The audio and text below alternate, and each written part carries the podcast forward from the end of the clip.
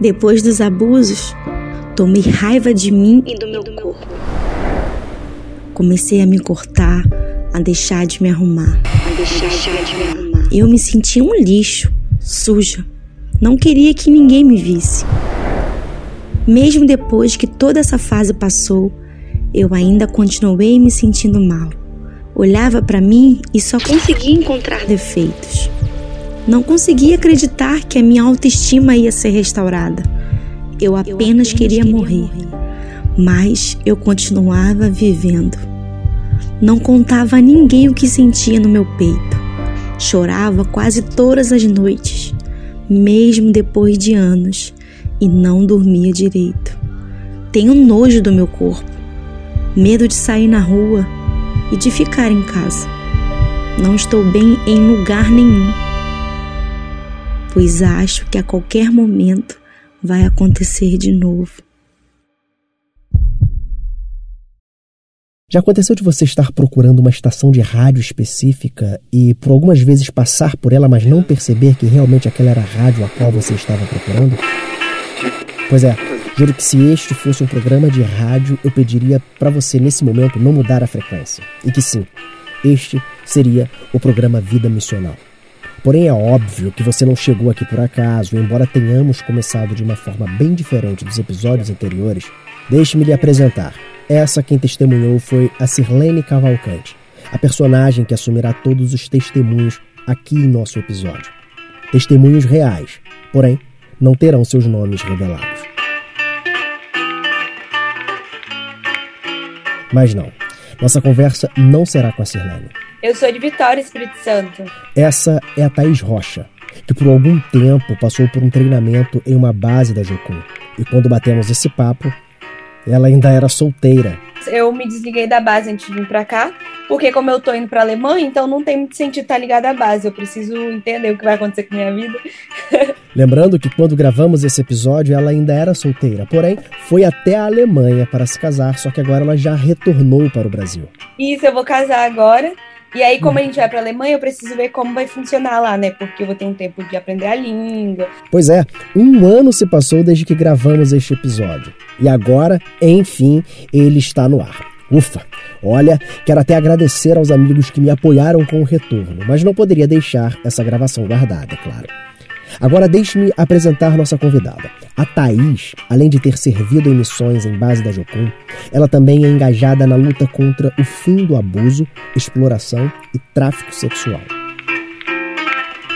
Além disso, é CEO do Instituto Basta, que trabalha na luta pela justiça e transformação, e escritora do livro de mesmo nome, Basta saindo da posição de vítima. Esse nome Basta, na verdade, ele veio quando eu estava no Havaí e eu não lembro o que eu tava fazendo, mas alguém falou, enough, sabe? E aí eu fiquei, esse vai ser o, o, o, nome do meu livro, né? Vai ser Basta. O interessante é que mesmo fazendo missões em outras áreas, tudo apontava qual caminho ela deveria seguir. Desde o meu início em missões, né? Apesar de em missões a gente fazer um pouco de tudo, né? Pregar, cantar, dançar, lavar chão, fazer comida, fazer tudo.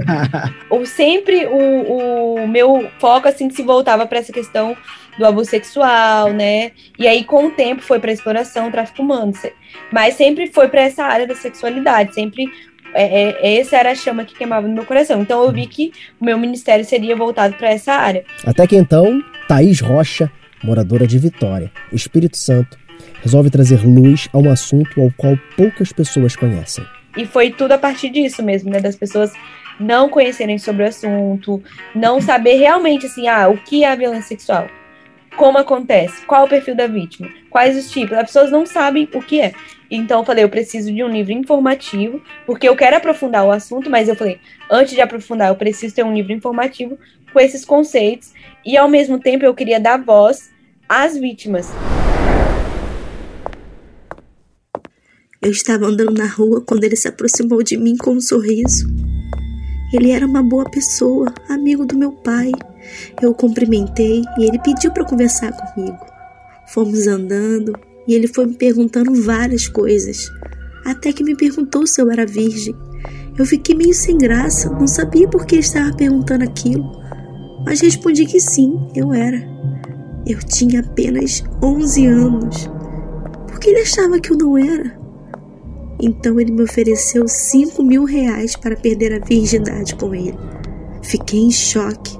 Era muito dinheiro. Eu nunca tinha pensado que eu poderia ganhar tanto dinheiro na vida. Fiquei meio sem jeito, não sabia o que pensar. No fundo, eu me senti ferida. Fiquei com raiva do meu pai, porque eles eram amigos. Eu o deixei falando e comecei a andar.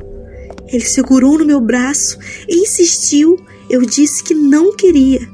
Continuei andando e ele gritou de longe: Se você contar para alguém, ninguém vai acreditar.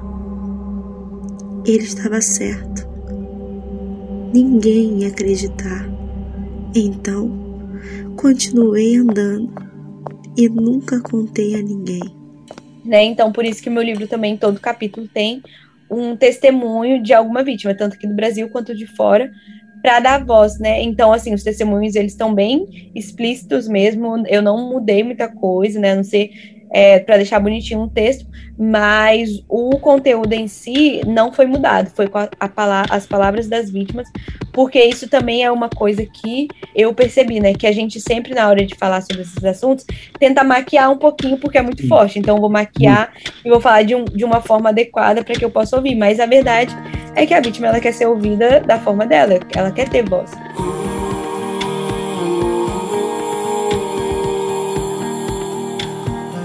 E assim, após um ano engavetado, Thaís ganha voz no Vida Missional.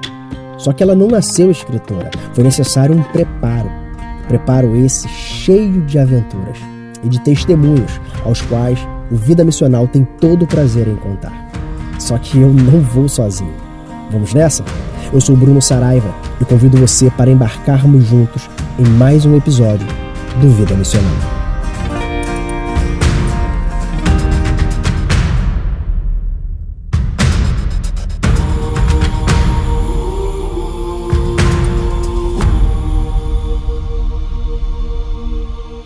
Alguns diriam, inclusive eu, que a Thaís teve o propósito de Deus um pouco acelerado.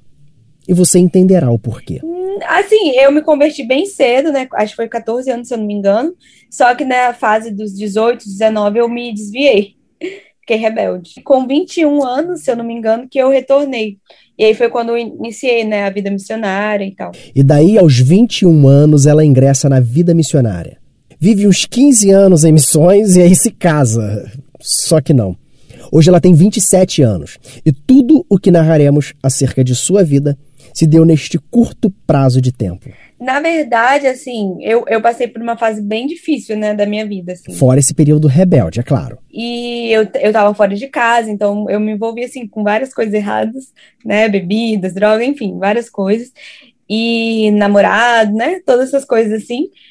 E aí, mas eu tinha amigos cristãos, né, que não desistiam de mim. E teve um dia que eu tava saindo para uma festa bem louca, e aí a minha amiga me arrastou pra igreja. mas eu tava na igreja assim, ah, tá, vou lá, né? Mas daqui a pouco tô saindo. Uhum. E aí acabou que Deus me tocou, né? E aí eu retornei para a presença dele. E aí naquele mesmo momento falei, ok, então não. Eu morava, né, com, com um cara. E eu falei, ok, eu vou voltar para casa dos meus pais, porque se eu voltar para qualquer outro lugar, eu sei que não vai dar certo, então eu preciso largar tudo de vez. Então nem, nem voltar assim para pegar minhas coisas, nem nada. Daí ela retorna para casa dos pais. Mas só que nesse processo que eu tava em casa, eu tava orando, falando, Deus, eu retornei, mas não pode ficar do mesmo jeito que tava, né? Então eu preciso de uma experiência, faz alguma coisa. Aí quatro meses depois, eu recebi uma palavra é, para eu ir, ir para o lugar que ele me mostraria. E aí eu fui parar em Curitiba, foi quando eu comecei na Jocum, né? Comecei em missões, mas até então não sabia que era Jocum, que era missões, que era nada, assim, eu caí de paraquedas lá. Viu aí? Quatro meses. Eu disse que as coisas seriam aceleradas na vida dela. E com quatro meses que havia retornado, ela ouve a voz de Deus. Eu não sei explicar muito bem. Sabe aquela experiência que você tem com Deus, assim? Eu simplesmente ouvi Deus falando comigo, ó, você quer mudança? Então sai da sua terra, né, da sua parentela e vai para onde eu vou te mostrar. É uma experiência estilo Abraão saindo da cidade de Ur. E eu entendi que era é, pro sul, né? E aí com o tempo eu fui recebendo as coordenadas é, mais específicas. E aí eu fui parar em Curitiba, depois que eu fui ver que era Jocum, Aí quando eu cheguei lá, que eu vi, nossa, é uma missão, hum. nossa, tem que pagar, é uma escola. Como assim não sabia que tinha que pagar? Porque assim, eu fui sem nada, sem documento, sem dinheiro, sem nada, sabe? É, essa realmente caiu de paraquedas na missão. Quando eu cheguei lá, tava iniciando a escola, a primeira escola, né? Que é a ETED, a escola de treinamento, treinamento e discipulado. E aí eram cinco meses, né? Três meses dentro da, da base e três meses era para você ir para um outro estado, país, né? Para onde Deus mandar. E aí no meu caso foi o Chile e a Argentina, mas para você ter noção, não tinha documento, tinha nada, porque eu não sabia o que eu tava fazendo, né? Uhum. Eu só fui, né? E aí, chegando lá, eu tive que tirar meu documento, eu descobri que tinha que pagar. Mas aí eu fui tendo as experiências, né, com Deus, de pro, dele prover, né? Toda, toda essa experiência missionária. Assim. E aí ela passou a viver numa base missionária, quase que como um peixe fora d'água. Na verdade, eu nem sabia o que era, entendeu? Tipo, eu fui saber que era uma base missionária quando eu cheguei lá. Eu fui saber que, tipo, eu tava me tornando, né, uhum. uma missionária quando eu cheguei lá que era uma escola quando eu cheguei lá, porque assim, todo mundo, né, eu não sei se vocês é, se você conhece a Jocum, mas normalmente você se inscreve na escola, uhum, na vai, você né? se prepara, é enviado pela igreja, toda aquela coisa, né? Uhum. E eu não tive nada disso. Então, quando eu cheguei lá, eu não sabia que tinha que pagar, que tinha nada assim. Então o pessoal até ficava, o que você está fazendo aqui? Tá mas espera aí, como que surgiu então o pagamento da, da matrícula e as mensalidades? Eu fui provendo. Teve vezes que caiu na conta, igual, por exemplo, quando eu fui para o meu prático, né? É, que foi no Chile, a gente iria de ônibus. E eu lembro até hoje que a passagem era 420 reais. A gente ia passar pelas cordilheiras dos Andes e tal. E eu lembro que, tipo assim, eu, eu tava naquela coisa de resolver a documentação, porque eu não tinha identidade, não tinha nada. E ainda, sem identidade. Primeiro, que foi um milagre tirar minha identidade, porque eu cheguei lá no dia para tirar a identidade. Eles falaram: ó, não existe isso, você tirar a identidade no dia, né? E eu consegui, deu certo. A mulher lá tirou, nem sei como que funcionou, consegui. E aí eu lembro que eu fiquei tão feliz com a identidade, né? É, que eu peguei minha mala e o pessoal tava me esperando lá na, na rodoviária, né? Eu peguei minha mala e tava indo, assim. Aí eu lembro que eu, quando eu parei no meio da praça, eu fiquei, gente, mas eu não tenho dinheiro pra ir. E na conta bancária? Eu fui no banco, né? Enfiei meu cartão pra ver se tinha dinheiro, não tinha dinheiro. Aí eu dei uma de louca, assim, né? Assim, eu, eu ouvi vários testemunhos, né? De pessoas que o dinheiro aparecia, que se eu mandava, que isso e aquilo. E eu falei, eu preciso desse dinheiro. E foi uma oração assim, 10 segundos, né? Bem rapidinho.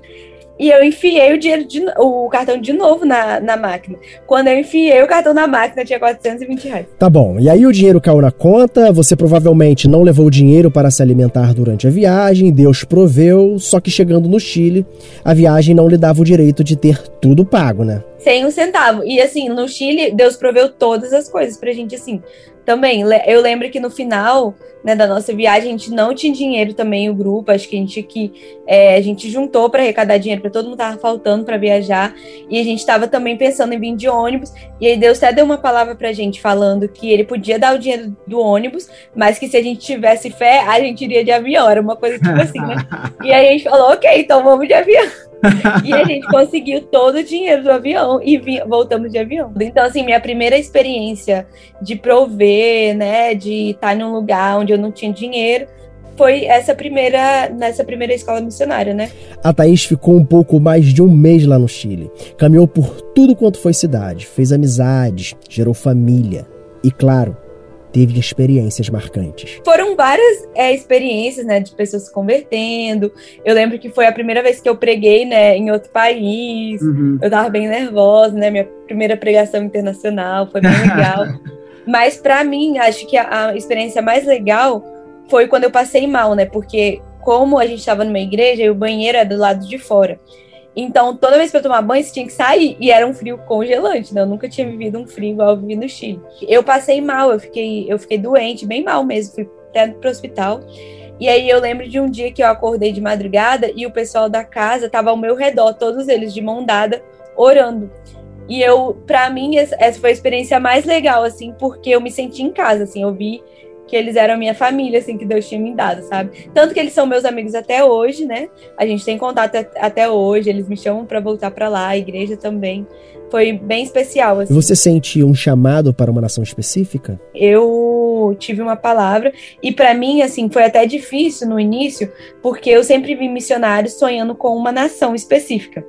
né? E eu nunca tive essa nação. Eu lembro, eu tenho até um diário, né, que é meu semanário que a gente fala, que tem aquele versículo, né? Pede, eu te darei as nações por herança. E eu nunca pedi uma nação, eu sempre falou, Deus, eu quero todas. e eu lembro até hoje que eu tava em um Aí numa intervenção, foi lá na Bahia, né? E eles desenharam o mapa mundi, assim, na quadra. E aí todos os missionários tinham que ir pro país, pra nação onde que eles queriam ir. E eu nunca, eu não ia, assim, eu ficava olhando. Eu falei, quer saber? Aí eu comecei a correr em várias nações, né? Porque um monte de gente correu junto comigo, uhum. né? As pessoas que não se sentiam no lugar. E assim, eu sempre viajei, desde que eu tô em missões, né? É, tem, nesses cinco anos, eu viajei para muitos lugares. E aí isso também era um problema para mim, que eu ficava, meu Deus, será que eu tô é, realmente ouvindo a sua voz, né? Ou eu só tô matando meu desejo de viajar? e também porque os lugares que eu fui, todos foram incríveis, assim, claro. Quando, igual eu lembro que quando eu fui para África, eu tive um tratamento diferenciado, porque eu era missionária que foi pra África, missionária da África, sabe? Sim.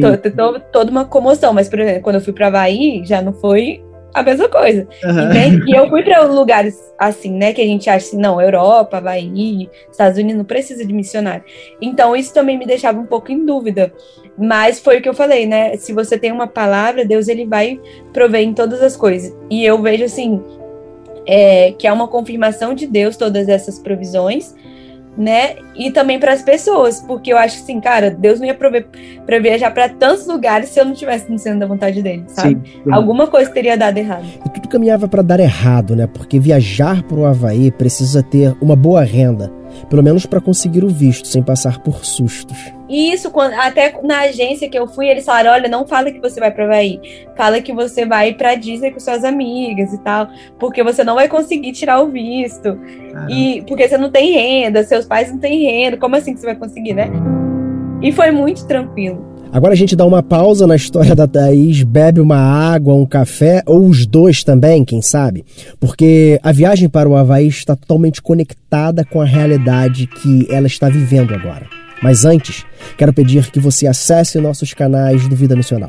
Estamos no Instagram com o arroba vida.missional. Nos tocadores de podcast, somos o Vida Missional. E este ano iniciamos o canal no YouTube trazendo o Papo Missional, onde acontece um bate-papo sobre missionalidade e, claro, com um vídeo, tá? Fique tranquilo. Curte lá, compartilhe e também ative o sininho para receber as notificações sempre que um novo episódio for publicado. Vida Missional é totalmente independente, por isso pedimos a sua ajuda, a sua colaboração compartilhando nossos canais.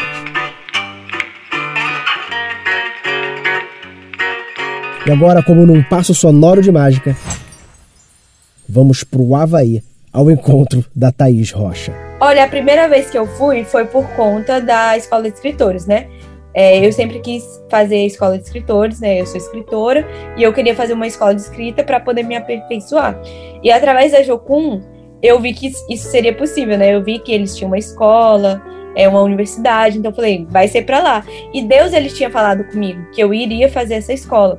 Tanto que quando eu fui para África, é, teve um momento, né, que tava eu e as minhas líderes e algumas colegas na cozinha, a gente estava cozinhando, lavando os pratos, e Deus começou a ministrar assim, e falou: "Olha, Thaís, vai para sua casa, né, que era aqui no Brasil, volta para casa dos seus pais, arruma sua mala e que eu vou te levar para lugares que você nunca pisou". E nisso eu só tinha viajado para o Chile, para Argentina e depois para a África, que foi na época da minha escola é, de aconselhamento que eu fiz lá em Recife. Uhum. E assim, olha como que, que foi doido, assim, né? Que Deus me falou isso lá na África. Eu me despedi de Recife, todo mundo me chamando de escritora, eu nem tinha livro, tinha nada. Todo mundo, porque eu, eu saí de Recife falando assim, ah, eu estou indo pra, pro Havaí fazer uma escola de escritores. Ó, louca, uhum. né? Nem, não tinha visto, tinha nada. e aí, é, eu cheguei em casa e arrumei a minha mala. Tanto que eu lembro que minha mãe entrava dentro do quarto e falou: O que, que é essa mala arrumada aqui? Eu falei: Não, porque eu tô indo pro Havaí.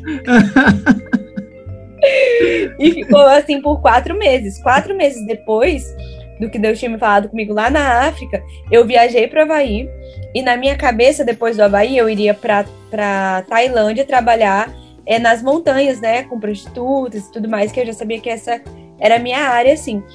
Mas chegando lá, É, primeiro que eu fui fazer escola, né? E eu não tinha inglês pra fazer escola, Uhum. então não fui aprovada na escola. Mas eu aprendi o inglês depois disso e tal. E aí eu até fiquei, Deus, mas por que eu vim pra cá, né? Porque eu. eu porque assim, foi toda um- uma loucura pra eu vir, eu, pra eu ir também pro Havaí, não tinha dinheiro, Deus proveu. Eu comprei minha passagem duas horas antes de, de voar, dentro do aeroporto. É, eu tinha visto na internet que saiu um voo do Rio de Janeiro pro Havaí. Então, assim, eu comprei minha passagem de Vitória pro Rio de Janeiro, fiquei no aeroporto o dia inteiro sem dinheiro, todo mundo me ligando, vai pra onde? Eu não vou pra Havaí. E, tipo, seis horas da tarde, o voo era 8 horas da noite, e o pessoal, Thaís, mas como que você vai pra Havaí? E eu, não, mas eu vou, porque Deus me falou a data que eu ia. Eu já sabia que no dia 12 de dezembro eu iria pro Havaí. Então, assim, eu falei, olha, eu não tenho dinheiro pra ir pro Havaí, mas eu tenho dinheiro pra ir até o Rio de Janeiro. Tá, mas peraí. Na verdade, foi o patrão da minha mãe que, que comprou minha passagem em milhas. Ah, isso, mas então você sai de Vitória, vai pro Rio sem o dinheiro da passagem pro Havaí. Sem nada. Sem falar inglês, sem dinheiro da passagem, sem nada. E como é que surgiu esse- essa passagem pra você no dia 12 de dezembro, não é isso? Não, como eu fui, eu, eu anunciava, assim, sabe? Como se eu fosse mesmo. Eu anunciava, eu falava pro pessoal orar pra me ajudar. Então, é, ia caindo, assim, um dinheiro ali, outro ali, mas não era o dinheiro né, que eu precisava. Porque a Uhum. passagem, se eu não me engano, na época foi 7 mil reais só de ida, se eu não me engano. Só 7 mil reais. Bom, pra quem não tinha o que comer no Chile, ter 7 mil na conta só através de milagre. Não tinha dinheiro. Eu lembro que duas horas antes do voo, um rapaz lá do Ceará, que eu não sei quem é, que eu não conheço, me ligou, falou que Deus falou com ele, que era pra ele estar orando por mim e tal, e que eu tava precisando de ajuda. Então ele deu um jeito de arranjar meu número e me ligou e perguntou o que eu precisava. Eu falei, uma passagem pro Havaí. Aí ele me ajudou. Sim, pronto. Simples assim. Fim. Só que os milagres estão apenas começando, pode confiar. Então, Deus fez ainda melhor, né? Como eu, eu falei, quando eu cheguei lá no Havaí, que aí eu fiz o, o, o teste de inglês, não passei, eu fiquei, gente, por que Deus faz isso? Me, me ajuda. Tudo, assim, eu cheguei no Havaí, eu não falava ali, enfim, né? Toda aquela coisa. E eu falei pra chegar aqui e não fazer o curso. Eu fiquei, o que, que eu tô fazendo aqui, né? Como que eu vou ficar? E eu fui pra três meses, fiquei seis meses, morei no Havaí seis meses e tal. Enfim, trabalhei em várias coisas, liderei louvor, várias coisas, assim, bem loucas. Aquela praça da Universidade das Nações, né, para quem é jocumeiro, é, sem- todo jocumeiro sonha com a base de Kona, né, que foi onde tudo começou, com Lore e tudo mais, onde ele mora. E eu tive a oportunidade de pregar lá naquela Praça das Nações. A palavra que Deus me deu na África, né, e eu, eu falei, eu pensei que ia para Havaí, ia para Tailândia ficar lá é, trabalhando nesse local lá é, como missionário. Só que o que, que Deus fez? Ele cumpriu a palavra que eu iria para lugares que eu nunca imaginei pisar, né? Né? Tá bom. Eu já. Daí você pega um avião, E aí do Havaí eu fui pro Canadá não tinha dinheiro algum sem um real. e sem conhecer ninguém. Tanto que chegou na imigração, assim, quase que eu fui deportada, porque o os policiais me pararam e eles falaram: o que, que você tá fazendo aqui? Pra onde você vai? Não sei o quê. Acho que eles acharam assim, pode ser tráfico de pessoas, sabe? Coisa Aham. assim. Eu fui tão espontânea que eu acho que chocou tanto o policial que ele pegou e falou bem assim: passa, passa, passa, passa. Falei- ele falou: quem tá pagando sua passagem? ah, quem? Eu responderia Deus. O que vocês, ouvintes do Vida Missional, imaginam que ela respondeu? Quem tá pagando sua viagem? Eu falei: Deus. Viu aí? Eu tenho até uma gravação que eu gravei nos stories. No Instagram, ela é a thaisrocha.p. Thaís com TH, certo? De pato. Eu nem sei se eu salvei nos destaques, mas eu falo dessa experiência porque eles ficaram chocados, assim. E ele ficou, eu vi assim que ele ficou vermelho, que ele queria me matar. Que ele ficou assim, vai, vai, vai, vai, vai. Tipo assim, vai, vai, sai da minha frente. E depois do Havaí, a gente levanta voo novamente. E aí, depois disso, o Canadá, eu fui pra Alemanha, eu fui pra Paris, eu fui. Ai, pra um monte de lugar, Espanha, Portugal, fui pra um monte de lugar. Sem dinheiro, sem conhecer ninguém, rodou o mundo. Só sei que esses lugares que eu nunca imaginei pisar, depois disso, da África, né, nessa palavra, eu comecei é, a pisar em vários lugares, viajei para vários lugares. E aí Deus fez muito melhor. Eu voltei pro Brasil, depois de todas essas viagens loucas que eu fiz. Chegou aqui o líder da escola de escritores falou, Thaís, vai ter uma escola em Costa Rica. A gente tá abrindo a escola em Costa Rica, né? Vai ser a primeira escola vamos testar.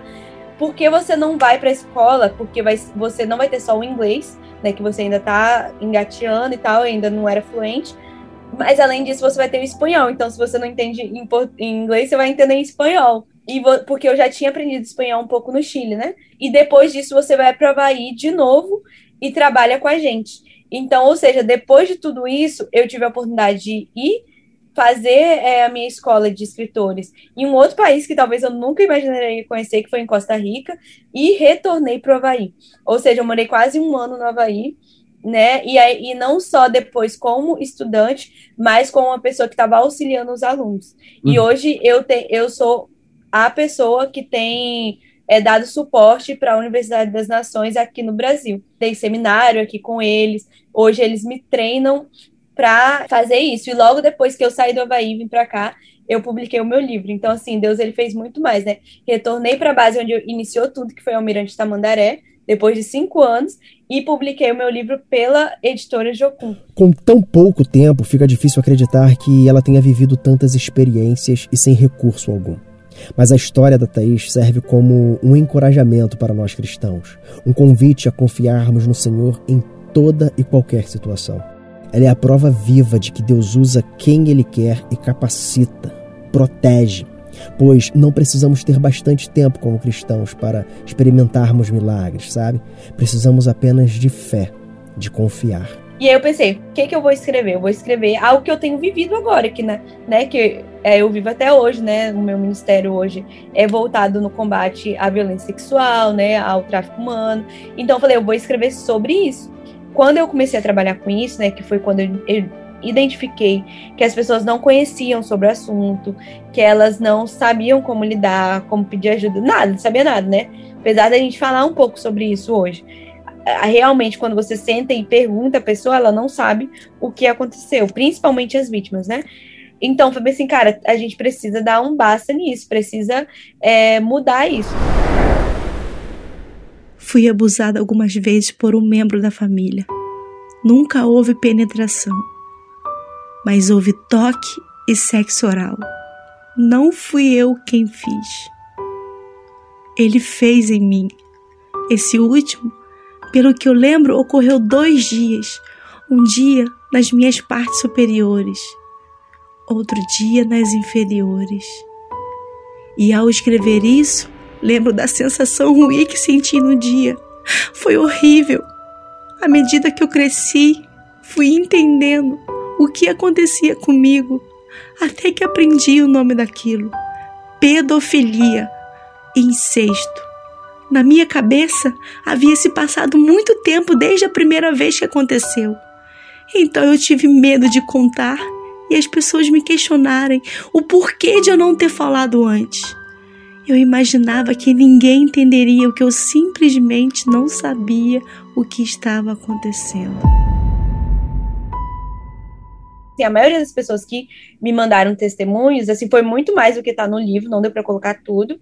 É, eu ajudei, eu fui atrás de psicólogo, eu ouvi essas pessoas todos os dias, eu, né, ouvi choros, elas me ligavam quando estava em crise, tentando se matar, eu ligava. Então, assim, também não foi só o, o acompanhamento de é, escrever, sabe? Ah, me manda a sua história, eu vou escrever. Não, uhum. eu estive, eu caminhei com essas pessoas. Thaís, e com o lançamento do livro, muitas outras pessoas passaram a procurá-la? Sim, sim. Por isso mesmo que a gente criou o Basta, né? Basta.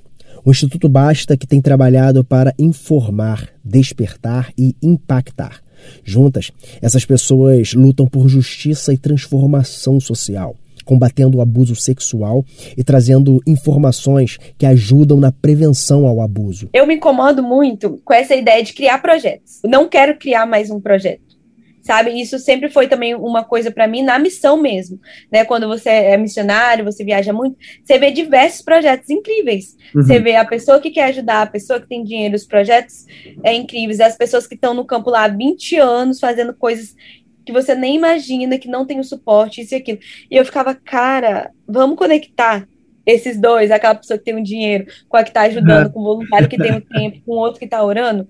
É a mesma coisa as igrejas, sabe? Tipo assim, às vezes você passa de uma rua, tem dez igrejas. Juntar as dez não dá uma, entende? Então, para mim, a solução não está em criar mais um projeto, né? Porque a, as pessoas têm essa visão, né? Ah, eu vou criar esse projeto novo, vai funcionar dando coisa para funcionar. Não, por que a gente não junta essas forças? Se conecta, faz crescer, né? Então, para mim, apesar do, do Basta estar tá virando um projeto e tudo mais, né? E tem muita gente querendo ter um local, não sei o que, assistência. Eu falei, gente, não vai ter isso. Porque eu quero que tenha uma ponte, né? Igual eu dou suporte a vários outros projetos, né? E eu falo bem assim, cara, igual, eu não tenho condições hoje, por exemplo, porque é muito complicado. Às vezes as pessoas olham na internet e acham que é tudo muito fácil, né? Mas, por exemplo, não é fácil você arranjar um psicólogo e colocar os psicólogos para atender vítimas online. Não uhum. pode isso, porque, por exemplo, o, o, esse trabalho de violência sexual é um trabalho de risco, né, psicológico e tudo mais. Então, se uma pessoa, por exemplo, se, se suicida, né, em crise e tudo mais, e eu estou responsável por isso, eu preciso responder por isso. Então, por exemplo, tem projetos incríveis, né, casas de acolhimento, até mesmo do próprio governo, né, a gente vê, conselho tutelar e tudo mais, que já tem um projeto específico com estrutura suficiente, por exemplo, é, de psicólogos, de é, agentes é, jurídicos, tudo mais, um suporte que talvez eu não vou conseguir dar. Uhum. Mas eu tenho o caminho, eu sei onde que tem que ir, como é que faz. E aí tem aquela vítima que vem até mim, ao invés de eu pegar e criar um projeto, que eu vou ter que ir atrás de psicólogo, montar a CNPJ, criar não sei o que, arranjar uma casa, juntar dinheiro, eu pego essas pessoas e conecto com esse projeto que eu sei que é sério. Agora, Thaís, eu percebo que muitas pessoas têm dificuldades até mesmo para identificar um abuso quando ocorrido na infância. É verdade que a maioria das vítimas só se dão conta quando estão mais velhas, na fase adulta? Muitas vítimas, elas é, têm a questão da, como é que fala, memória protetiva. Né? Então, você, na verdade, a maioria né, da, da, das vítimas, das pessoas, elas só entendem realmente o que aconteceu com elas quando elas se tornam adultas. Uhum. Né? Então você vai entender, até porque hoje a gente está falando mais sobre isso, né? Então você consegue entender um pouco melhor. Mas até então, é, você não sabe identificar, você não sabe o que aconteceu, você sabe que aconteceu uma coisa ruim com você, mas você é, quando você cresce, que você pensa assim, ah, foi isso que aconteceu comigo, né? Uhum. É, alguma, assim, tava errada, aí você, sei lá, vê uma notícia, alguém fala, e você fala, ah, então era isso, né? Aquele toque, isso, aquilo, era isso que estava acontecendo? Você também sofreu abuso quando criança, né? Como foi que você conseguiu vencer esse trauma, sair da posição de vítima e ter forças para ajudar outras pessoas? Quando eu me converti, na verdade, que eu fui entendendo, é, por exemplo, né, que Deus ele me amava, que ele né, era o maior interessado e que ele sofria muito mais, né, por eu ter vivido tudo que eu vivi.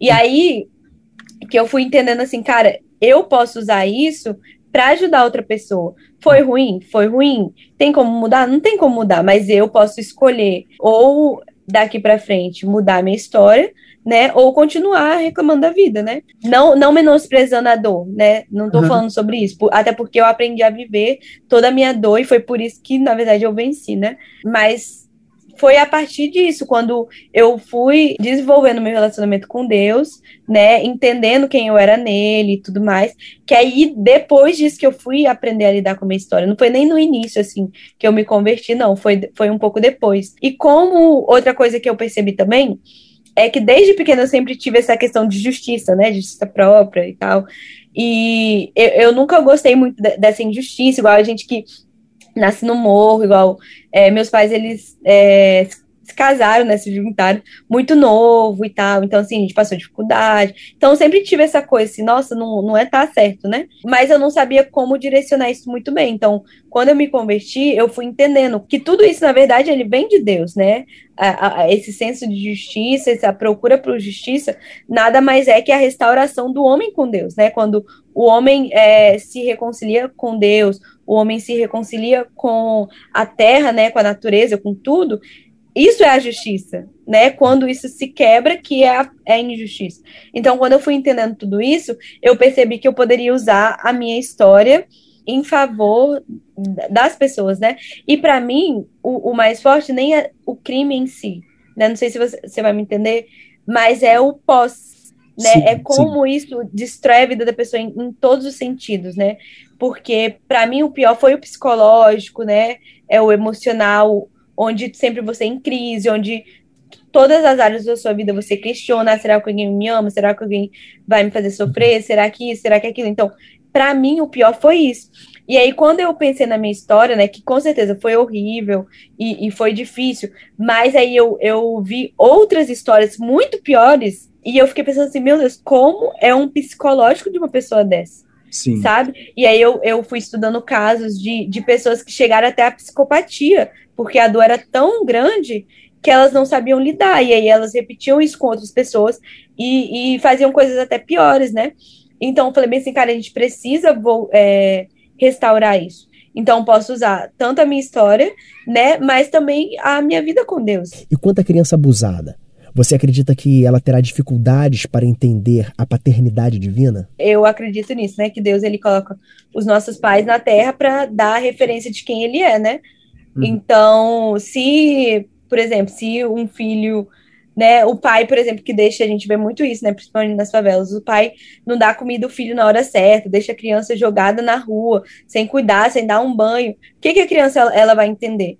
Né, que é, Deus vai fazer a mesma coisa, Deus vai se importar com ela. Se nas necessidades básicas, por exemplo, é, os pais, né, e Deus não se importa, porque, por exemplo, lá, se ela encontra uma pessoa, né, uma mulher, uma menina, né, se encontra um cara lá e o cara bate nela, por que Deus vai se importar com isso? Se, uhum. se né, no alimento que ela não tem, se na roupa que ela não tem, Deus não se importa, teoricamente, né? O pai uhum. e a uhum. mãe não se importam, porque ela vai se importar com esse relacionamento. Então ela entende que ela deve receber isso mesmo, que é, que é a vida mesmo, sabe?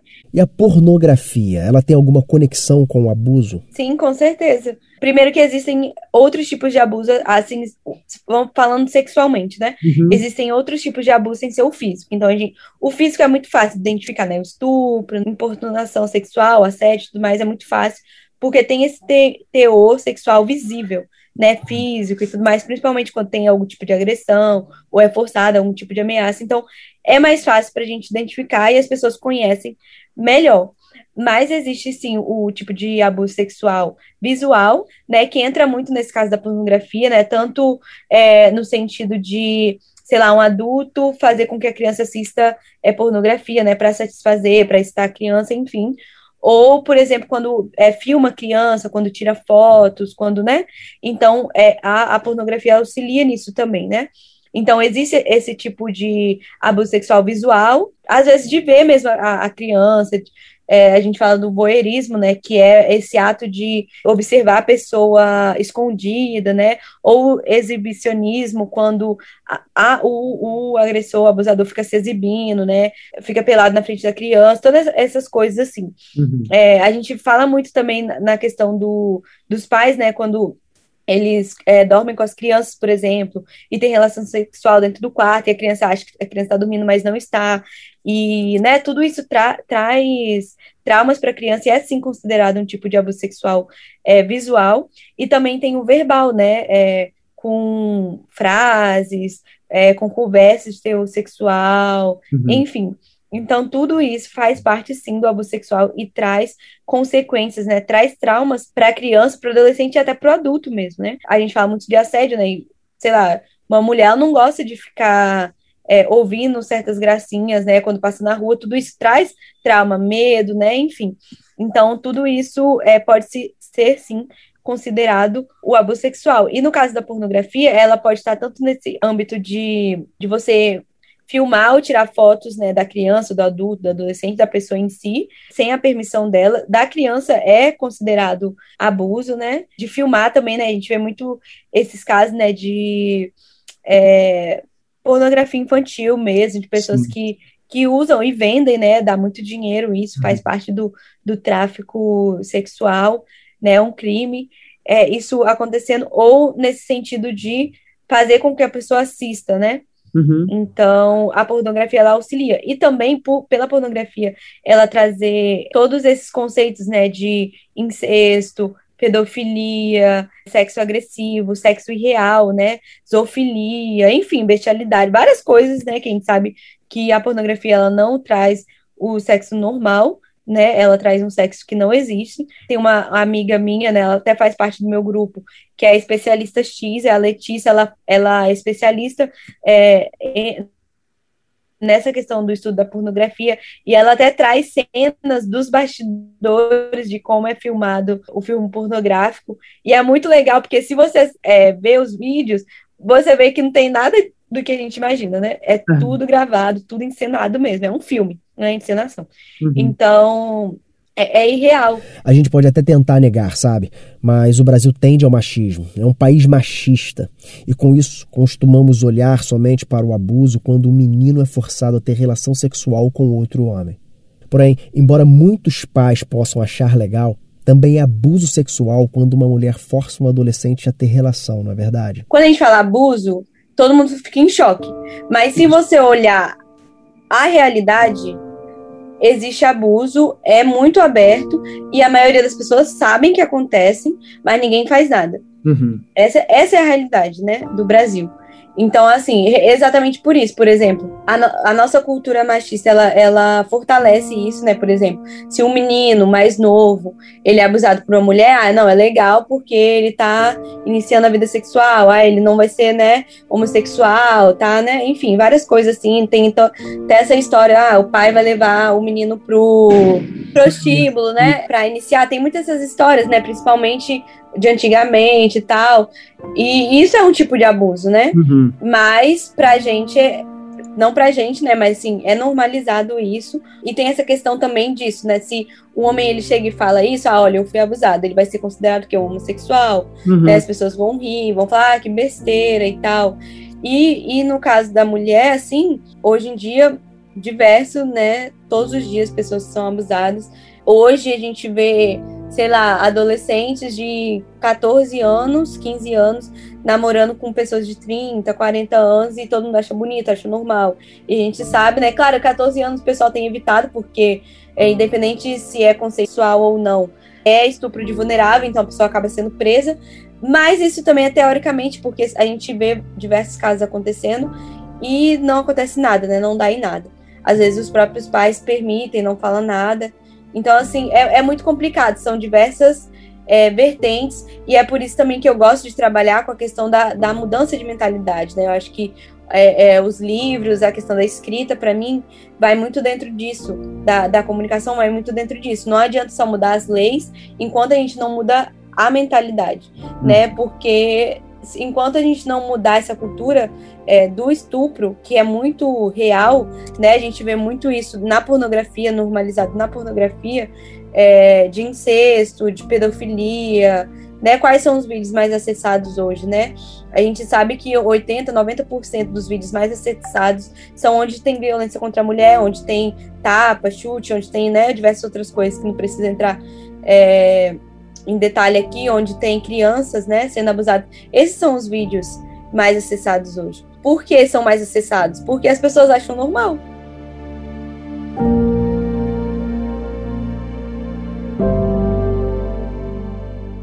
Enquanto essa mentalidade ela não for transformada, adianta sim colocar as pessoas na cadeia, né? De certa forma, sim. Mas ela vai sair de lá achando que continua normal. Agora, Thaís, qual a maior dificuldade desse seu trabalho? Eu acho que uma das maiores dificuldades é pelo meu trabalho ser global ou até mesmo internacional. Então, eu não tô no mesmo lugares que as pessoas, né? Muitas pessoas que me procuram, elas são de lugares diferentes. Então, uhum. aí sempre eu tenho que ir atrás de alguém daquela região para poder ajudar a pessoa.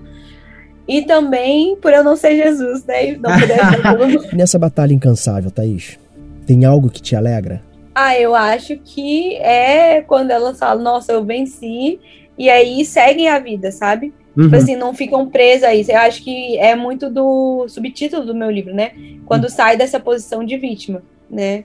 Não uhum. só no sentido de se colocar, porque tem muito isso, né? A vítima de abuso sexual, muitas das vezes ela acaba se colocando nessa posição de vítima, né? Por ter sofrido muito, às vezes acaba aceitando essa identidade, e aí em toda a situação da vida dela ela se coloca, mas é, também nesse sentido de realmente virar protagonista da história. Tipo assim, ah, o trauma, o abuso, ele faz parte da minha história, e ok por isso, é dolorido, eu, eu abraço essa minha história, mas eu, eu, eu sou a protagonista da história, entende?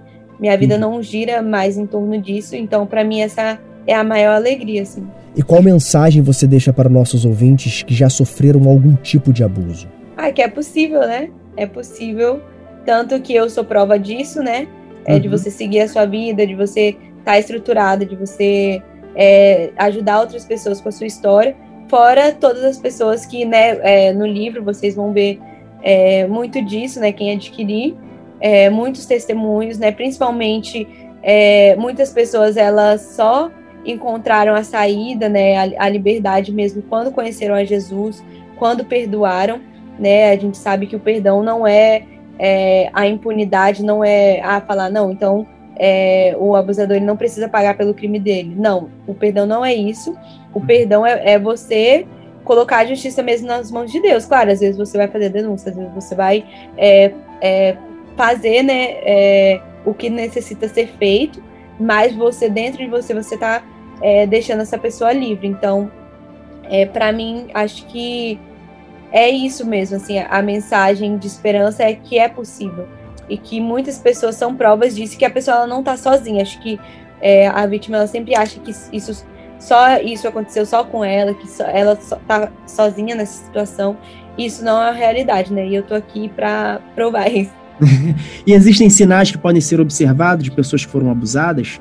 Sim, a, a mudança brusca, né, de comportamento, o isolamento, é, o medo constante, né, o pânico, é, comportamentos infantilizados, né, ou retrocesso mesmo, por exemplo, a pessoa não fazia xixi na cama e começou a fazer. Uhum. É, todos esses sintomas, né, precisam ser observados e é por isso que eu falo que a melhor forma de identificar isso é você tendo relacionamento com as pessoas, porque se você tem um relacionamento próximo com alguém e também com a criança, né, você sabe como a criança é e de repente ela muda, você vai perceber. E sempre ter um, um bom diálogo também, né? Porque uhum. se você é uma pessoa digna de confiança, você tem uma boa comunicação, a, a criança ela vai sentir essa liberdade de chegar para você e falar, olha, tem uma coisa errada.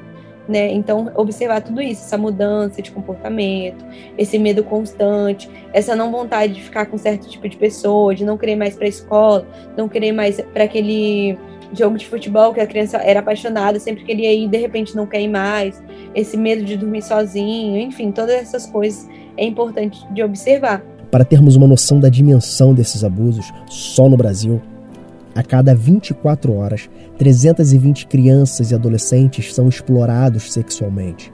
No entanto, esse número pode ser ainda maior, já que apenas 7 em cada 100 casos são denunciados.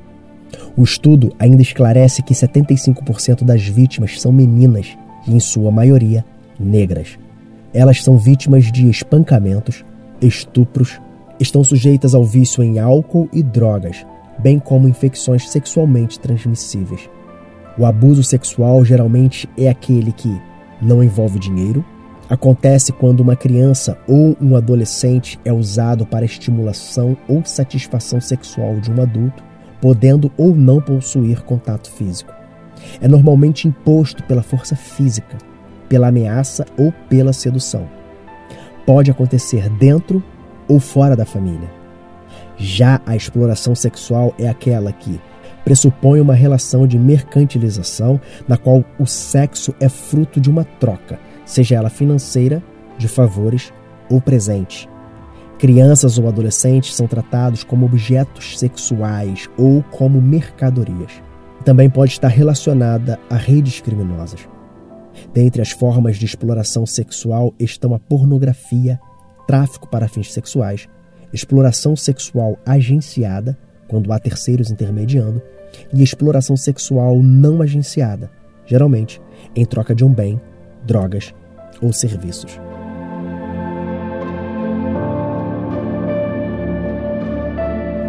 Esses dados foram tirados da shieldfundbrasil.org.br. Ter relações sexuais com menores de 14 anos é crime classificado como estupro de vulnerável, com pena de 8 a 15 anos de reclusão.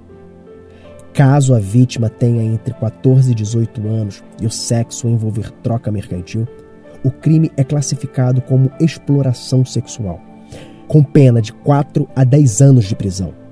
Em caso de intermediários, como um agenciador ou o dono de um local que o favoreça, estes também são punidos. Sendo assim, é dever de toda a sociedade cuidar das crianças e adolescentes, denunciando casos de abuso e exploração. Uma das formas de denunciar essa grave violação de direitos é por meio do Disque 100, Disponível em todo o território nacional, o Disque 100 visa encaminhar as denúncias aos órgãos competentes, além de orientar sobre os serviços de rede de atendimento e proteção nos estados e municípios. Agora, Thaís, fala pra gente como que nossos ouvintes podem procurar a ajuda do Basta e como adquirir o seu livro. Pode entrar na, nas minhas redes sociais, né? Eu tenho, hoje eu tenho várias redes sociais, tenho o Instagram, que é o que eu mais uso e onde as pessoas mais me procuram. E nele mesmo, na minha bio, é, o meu Instagram é Thaís Rocha, com uhum. TH, thaísrocha.p. É, e aí dentro, é, no link da minha bio, né, tem é, o meu blog, tenho o, os links, né, para o meu grupo, né? É, você pode me chamar por direct também. Eu tenho Facebook, tenho YouTube, tenho podcast, enfim. Então você pode me encontrar através das redes sociais, é bem tranquilo, eu respondo. Demora um pouquinho, né, pela demanda, mas respondo. E Aí eu te encaminho, né, para o nosso grupo. Assim, no grupo, é, a maioria das pessoas passou por isso. Então, assim, você não vai se sentir um peixe fora d'água, né? É assim, ah, só aconteceu comigo, tenho vergonha. Não, a maioria das pessoas estão ali, passaram por isso, têm vencido, muitas ainda estão no processo e compartilham mesmo, sabe? Uhum. Então, é bem tranquilo, assim. É... Vai lá, participa. E tem diversos outros projetos, como eu citei, né? Que você pode hoje entrar e tem o My Laranja, né? Tem o The Just Movement, tem o Life Impact, tem o Exit Cry, enfim, tem a diversos. Eu posso ficar aqui falando de diversos é. projetos que você pode pedir ajuda mesmo, sabe? Falar e aí com certeza eles vão te encaminhar para alguém mais especializado para poder estar tá te acompanhando. Quem quiser adquirir meu livro, tem no link da bio também. Sim. E aí se assim, você não quer falar com ninguém, você não quer se expor, você pode comprar o livro né? E aí no livro tem todos esses passos, né, que a gente falou um pouquinho aqui, e aí pode te ajudar a esclarecer, né? Seja você vítima ou não, você pode ter acesso ou presentear alguém também, né? Você vai estar tá ajudando essa pessoa. Nossa oração é por justiça. Nosso esforço é contra o abuso e exploração sexual. E o nosso desejo é que você que nos ouve, caso tenha sido abusado ou abusada e violentada, que você possa sair do lugar de vítima e descobrir que a vida pode ser ressignificada, reiniciada, no lugar onde o medo não nos roubará a liberdade. Tenho 18 anos, voltei a estudar, estou no segundo ano do ensino médio. Ando na rua sozinha, ando de elevador sozinha e estou em construção. Deus ainda está restaurando muitas coisas na minha vida na minha família e eu creio na restauração de todas as áreas da minha vida. Se antes eu só andava chorando, hoje tenho mais motivos para sorrir do que chorar. Tenho esperança. E o mais importante é que eu tenho Ele.